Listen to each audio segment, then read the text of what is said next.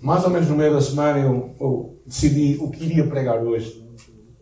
E o tema, verdadeiramente, ainda que vamos falar acerca da obra de Satanás, vamos falar acerca do que é mais importante, que é dar-nos lugar a Jesus. E era isso que eu queria falar hoje. Não sei quando tu pensas acerca da batalha espiritual, o que é que vem à tua mente, não é? Nos últimos anos tem feito alguns filmes, tem andado por aí, há muitos, muitos anos atrás, era eu quase miúdo, havia o Exorcista, não, é? não sei se alguém chegou a ver. Exorcista? Alguns viram, ok. Depois, tem havido vários, Invocação, uh, em 2013, O Advogado do Diabo, uh, o Estigma, o, o Stigmata, ou então Estigma, depende da, da tradução que vocês usam. Muitas, quando nós pensamos às vezes no diabo, pensamos nessas formas em que ele usa para se manifestar. E, mas eu acho que também há formas muito mais súteis e muito mais dissimuladas na qual Satanás se manifesta e opera hoje. A questão é que muitos de nós intelectualmente acreditamos na existência do diabo, mas na prática uh, verdadeiramente não, não acreditamos tanto nisso. No curso de Liberdade em Cristo, nós costumamos dizer que há, há muita gente que acredita na realidade espiritual, obrigado, da sua mente, mas na prática e na sua vida do dia a dia são verdadeiros ateus. E nisto eu me incluo muitas vezes. Nós acreditamos que o diabo existe, mas no nosso dia a dia, no nosso dia a dia realmente parece que não o tomamos em consideração tão sério. Não quero defender de cristãos nos Estados Unidos, como tudo se faz lá, não é? Têm muito dinheiro para gastar e também é uma, é uma comunidade muito, muito grande. Fizeram uma, uma vez uma análise e cerca de 90% dos cristãos dizem nem pensar na questão da batalha espiritual. Enquanto se calhar os 10% culpa o diabo por tudo e mais alguma coisa. Não é? Há muita gente que é perita em não assumir responsabilidades e achar que aquilo foi por causa do diabo. Ah, então é muito importante nós termos um discernimento espiritual quando pensamos neste tema. O Evangelho de Marcos, que hoje vamos pegar, foi escrito numa altura para os cristãos que estavam a ser perseguidos em Roma. Roma começou uma grande perseguição a cristãos por causa de Nero. Nero era um louco. Nero, pensa-se que o imperador Nero foi o responsável por Roma ter sido completamente queimada. Ele próprio queimou Roma e acusou os cristãos de terem sido culpados de Roma ter sido ter sido colocada em fogo e por isso lançou uma grande perseguição aos cristãos. E foi mesmo o diabo. Agora, às vezes nós pensamos que, que eh, o, o, que Jesus estava a querer, o livro de Marcos, basicamente, que mostra é que também Nero não é o único inimigo dos cristãos, mas há uma outra guerra espiritual, uma outra batalha espiritual da qual tu e eu devíamos estar atentos. E o episódio de hoje é curioso, está-se numa altura da grande popularidade de Jesus. Ele estava no apogeu da popularidade. Toda a gente ia atrás dele, havia multidões atrás dele. E que de repente, o que é curioso, é que, é que de repente Jesus tem um encontro com um homem que era endemoniado. Quando nós falamos de endemoniado, são pessoas possessas, possuídas pelo demónio.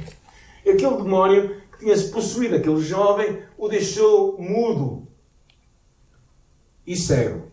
E quando Jesus o cura, lemos isto no livro de Mateus, capítulo 12, eh, ele, ele logo começou a ver e logo começou a ouvir, naturalmente, porque era o demónio que estava a deixar aquela doença nele.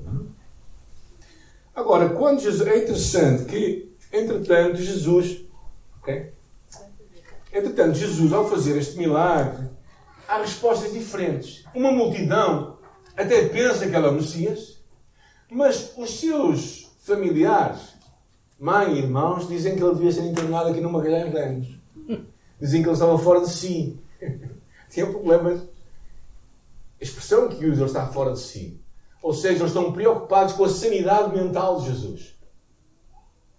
Por outro lado, os fariseus acusam-no de que ele estava a libertar aquele, aquele endemoniado pelo poder do demónio. E Jesus então conta uma parábola. E Jesus chamou-lhes disse por parábolas: Como pode Satanás expulsar Satanás? Se o reino estiver dividido contra si mesmo, tal reino não poderá subsistir. Se uma casa estiver dividida contra si mesma, tal casa não poderá subsistir. E se Satanás se opõe a si mesmo, está dividido, não vai subsistir. Isto será o seu fim. Pois ninguém pode entrar na casa do valente e roubar os bens sem que primeiro amarre. E então saqueará a sua casa. Ele falava acerca do valente, Jesus, que foi e que amarrou o trabalho de Satanás na vida daqueles homens. Vamos orar, está bem? Antes de avançar. Esta manhã, Senhor, oramos que tragas discernimento espiritual à nossa vida para te ouvir, para entender o que tu nos queres ensinar por esta palavra. E eu oro que traduzas na nossa vida aquilo que tu nos queres falar. E é isso que nós oramos em nome de Jesus. Amém. Amém. Então, algumas coisas que eu quero, antes de avançar mais, falar. Os demónios são reais. Nos dias de Jesus e nos dias de hoje.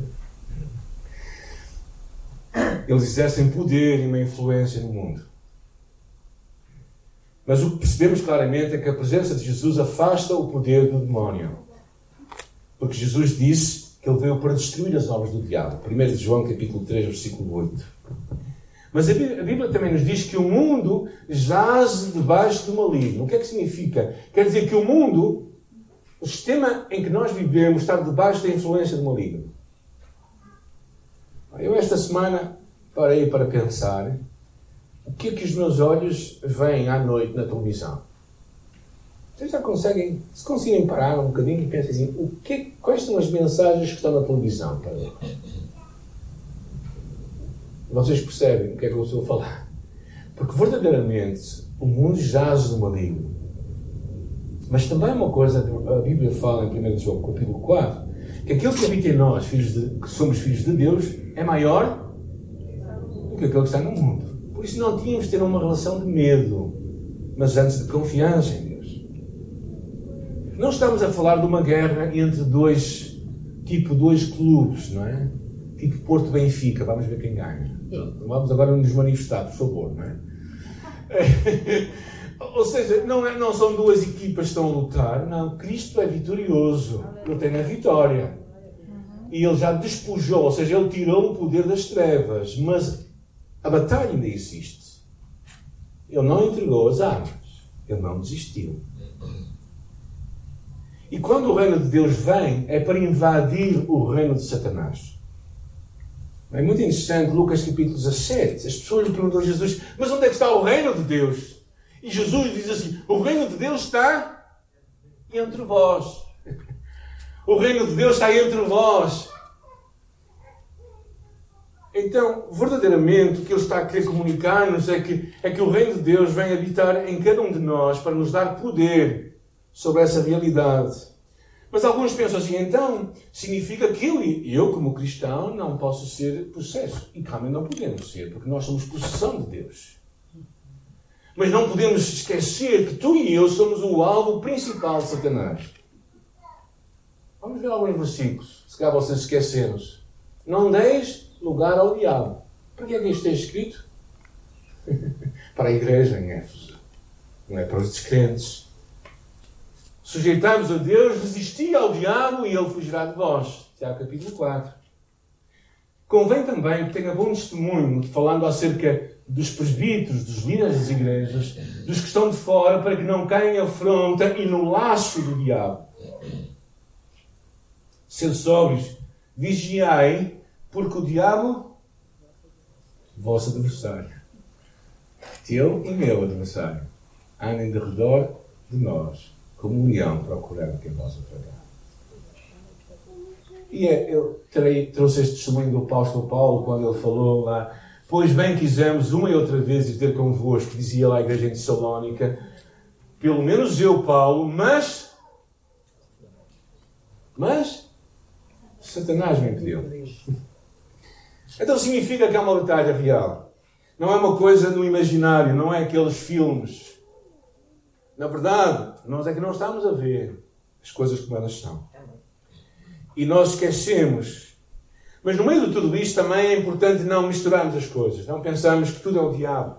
É importante, se calhar, em algumas alturas da nossa vida, e se calhar tu e eu estamos a passar momentos de crise, dificuldades, lutas, que estamos a passar, muitas vezes sabemos discernir de onde vem esta luta.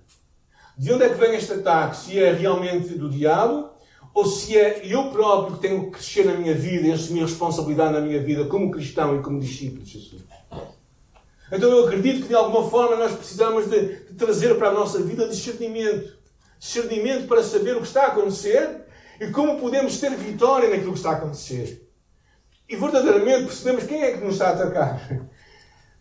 E, e, e nesse sentido é interessante, podemos lembrar vários episódios quando Jesus, no, no Getsemane, ele não culpa o diabo, mas o que é que ele diz? A carne é fraca. Jesus sabia que a sua luta naquela hora não era necessariamente o diabo, mas era a sua própria natureza humana que queria ter conforto em vez de ter ir à cruz. Ou então, quando Jesus, quando Pedro falou com Jesus, disse assim: Senhor, não vais para a cruz. Ele disse: Arrega Satanás. Há momentos em que Satanás se interpõe na nossa relação com Deus. Há ocasiões em que, em que sabemos que Satanás está a querer destruir esta intimidade, esta proximidade de Deus. É interessante que no princípio do ministério de Jesus ele foi para o deserto para ser tentado pelo diabo. Mas quando ele saiu daquele tempo, ele saiu mais forte. Ele não ficou frágil. Quando, quando Jó perde tudo o que tem, quando Jó perde tudo o que tem, e ele diz no final daquela perda: Eu te conhecia só de ouvir falar de ti, mas agora meus olhos te veem. Pedro diz, Jesus disse a Pedro: Satanás pediu para se ir andar a tua vida. Ou seja, o que eu estou a mostrar, irmãos, é simplesmente isto: Satanás é real. Ele foi, ele é e ele será, até que seja amarrado. E o seu trabalho é procurar destruir. E a chave no, no, no momento em que nós passamos por estas, estas influências ou estas opressões é nós aprendermos a permanecer firme. Firme e não sairmos da presença de Jesus. Tal como aquele, aquele rapaz que foi liberto. No princípio da nossa igreja, nós tivemos muitos episódios de pessoas manifestas com demónios. Muitos episódios, vários.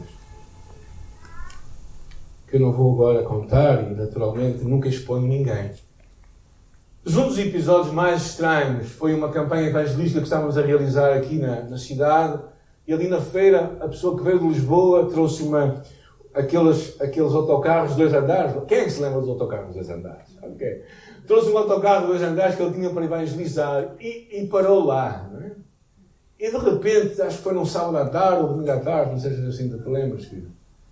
Estava lá um rapaz, um jovem dos seus 30 anos, ali, de joelhos, como que a adorar aquilo, aquele autocarro. Então fui ter com ele e comecei a conversar com ele e ele disse-me assim: isto, foi, isto é uma nave espacial. Mas vocês podem dizer, o rapaz está louco. E estava louco, realmente estava louco. E há muitas doenças, eh, muitas, não todas, há muitas doenças e manifestações psiquiátricas que são manifestações espirituais. E quando eu fui visitar aquele rapaz, já conhecia o irmão dele há muito tempo. Quando fui visitar aquele rapaz lá na travagem, eu senti claramente a presença do demónio. Claramente. Tivemos vários episódios no princípio da nossa igreja.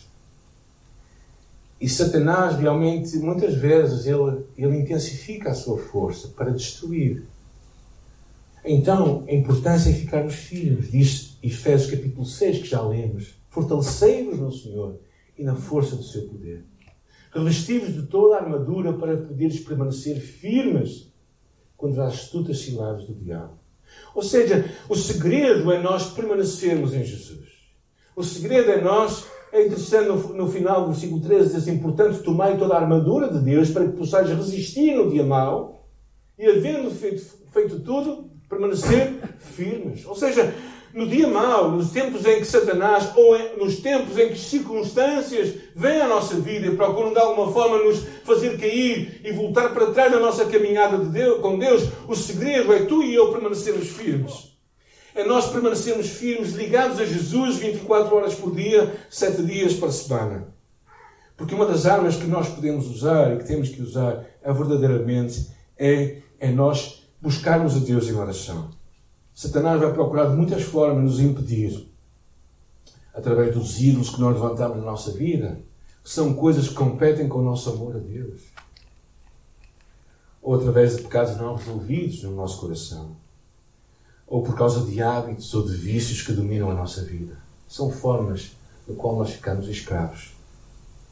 E na pressão, também, se calhar, na pressão dos dias que nós estamos a viver, nós precisamos de estar firmes. É interessante a palavra de Tiago, que diz assim: Considerai motivo de grande alegria o facto de passares por várias provações sabendo que a prova da vossa fé produz perseverança, e a perseverança deve ter a ação perfeita, para que sejais aperfeiçoados e completos. Ou seja, não tem nada a ver com o diabo, tem a ver com a vida, com as circunstâncias, com a provação, com os tempos difíceis que nós passamos, com as perdas que nós vamos ter que enfrentar. É? Eu acredito que há muitas famílias que estão dilaceradas no seu coração pelas perdas que têm. É? E particularmente perdas que são feitas ao longe, em que nós não conseguimos fazer o luto. O Elcio, meu amigo Elcio, a mãe faleceu há uns três anos atrás e ele vai agora pela primeira vez ao Brasil lá, voltar. E vai voltar sem ter feito o luto mesmo. Chegar lá vai fazer o luto. É? E muita gente tem perdido familiares nesta, nesta realidade do Covid que todos nós estamos a passar. Provações, muitas pessoas perdem saúde. E nesta altura, não temos que culpar o diabo disso, mas temos que estar, permanecer firmes, ou seja, estar convencido que Deus está a usar aquilo para que nós possamos crescer. Deus permite tudo isso para que nós cresçamos. É interessante o que a palavra de Deus diz. Sabemos que Deus faz todas as coisas cooperar para o bem daqueles que amam a Deus, daqueles que são segundo o seu propósito. Eu não entendo como, mas eu acredito que Deus é capaz de realizar na tua vida na minha vida coisas que, sem nós percebermos porquê e como. Mas esta semana eu fiquei tocado com um versículo bíblico que diz assim: O Senhor tem o seu caminho no vendaval e na tempestade, e as nuvens são a poeira dos seus pés. Eu fiquei passado com este versículo. Mas isto existe mesmo? Existe. Está lá no livro de Naum. É daqueles livros que está lá no meio, que é difícil de encontrar. As nuvens são os sinais de que Deus está presente. Oswald Chambers, um grande homem que escreve muitos devocionais, comentarista bíblico, ele diz assim: Não é verdade que Deus quer nos ensinar nas nossas provações sempre. Por meio de cada nuvem que Ele coloca no nosso caminho, Ele quer que nós desaprendamos alguma coisa. O seu propósito em usar a nuvem é simplificar as nossas crenças, até que o nosso relacionamento seja exatamente como uma criança, um relacionamento simples entre Deus e a nossa alma e onde as pessoas não passem de nuvens. O que Deus quer mais que tudo é que tu simplifiques a tua vida. Se eu te perguntasse o que é ser cristão, o que é que tu me responderias? Ser cristão é tão simplesmente amar Jesus com tudo o que nós temos. e quando tu fizeres isto, então podes fazer tudo o resto, o que quiseres. Quando estiveres com dúvidas acerca se é certo ou errado aquilo que tu estás a pensar fazer, pergunta-te: Eu consigo amar a Deus e fazer isto? É simples, não é? Consegues discernir tudo. As coisas têm um grande, uma grande lista de coisas de fazer ou não fazer. Há muita gente que se preocupa com listas, mas esquece a essência de tudo. Nada vem à nossa vida que não seja permitido por Deus. E o que precisamos discernir claramente é se é um ataque satânico, a ficarmos firmes, ou se é um momento em que nós estamos a aprender. Eu ontem estava a falar com uma amiga, uma pastora em Praga, e perguntei como é que estava a andar, e ela disse, mais ou menos, pastor. Uh, e ela dizia-me, sabe, pastor, que houve pessoas que ficaram em casa e nunca voltaram, mas estão lá. Talvez vão a outros lugares, mas à igreja nunca voltaram. Um tempo de desafio. É um tempo em que precisamos de aprender o que é mais importante em nossa vida. É curioso, quando aquele episódio aconteceu, no livro de Mateus, amplia um bocadinho mais o episódio. E mais à frente, Jesus conta isto. E quando o espírito imundo tem saído do homem, anda por lugares áridos, buscando repouso e não o encontra. Então diz: Voltarei para a minha casa de onde saí. E voltando, achando desocupada, varrida e adornada, está tudo bem. A pessoa vai à igreja, porta-se bem, não faz mal. Mas a casa está vazia. Jesus não está lá. Diz ele assim: Então vai e leva consigo outros sete espíritos piores do que ele, e entrando habitam ali. E são os últimos atos desse homem piores que os primeiros. Os demónios procuram um lugar. Então a chave não é só tirar demónios. A chave, o segredo é encher com Jesus. o segredo é encher com Jesus. Na verdade, esse é o mais importante. Se a casa estiver vazia, mesmo que esteja limpa, sem Jesus no centro, o final será pior que o primeiro. Não é só deixar uma casa e um estilo de vida, mas é principalmente e também enchermos de Jesus o que Ele tem para nós. Há muita gente que se preocupa muito no que não faz, não faz, não faz, não faz, não faz. O mais importante é deixar Jesus no centro e depois tu vais fazer tudo o que é certo e vais deixar de fazer tudo o que é errado. A chave de tudo é isso. O que é que significa encher a casa? O que é que significa deixar Jesus encher a casa? Significa aprender a ouvir Deus. Significa ler a palavra, significa descansar e confiar em Jesus, significa estudar a Bíblia, aprendermos a tirar alimentamos da palavra, significa crescer um grupo pequeno, significa usar os meus dons para servir os outros, estar, estar atento às necessidades à minha volta, significa ouvir a, a chamada de Deus para mim e fazer o que Ele quer para mim, significa dar espaço na minha vida para Jesus. Ou seja, não é só retirar, é principalmente encher. Eu acho que um dos enganos de muita gente é que está tão preocupado em tirar que se esquece de encher. Esquece de encher. Jesus nunca enfatiza o papel dos demónios, mas sempre enfatiza o discipulado. Interessante o que John Wimber, eh, um dos fundadores da Igreja Videira, diz, quando tem ênfase que muitas vezes se dá ao diabo. Ele diz assim: Eu prefiro encher a minha casa com Jesus e não dar nenhum lugar a Satanás. É interessante, precisamos de reconhecer que quebrar o poder de Satanás só acontece quando nós transformamos a nossa mente. Alguns de nós apanhamos as, peras, as famosas peras que nós temos lá atrás. Não há algumas lá, ok? Por isso, se quiserem apanhar, podem apanhá-las. Agora, há uma coisa curiosa. Alguns de nós vamos para casa, todos felizes, e de repente começaram a aparecer. Alguém quer tentar adivinhar? Mosquitos, ok? Começaram a aparecer mosquitos, né? E claro, alguns de nós, se calhar mais cientistas, começaram a estudar a vida dos mosquitos, a descobrir como é que eles aparecem tão rapidamente. E como é que eles crescem, não depressa, não depressa, não é? E claro, sabem o que acontece? Se estiveres à volta do mosquito, se matares aqueles, outros virão. Porque o que tens que fazer é resolver o problema.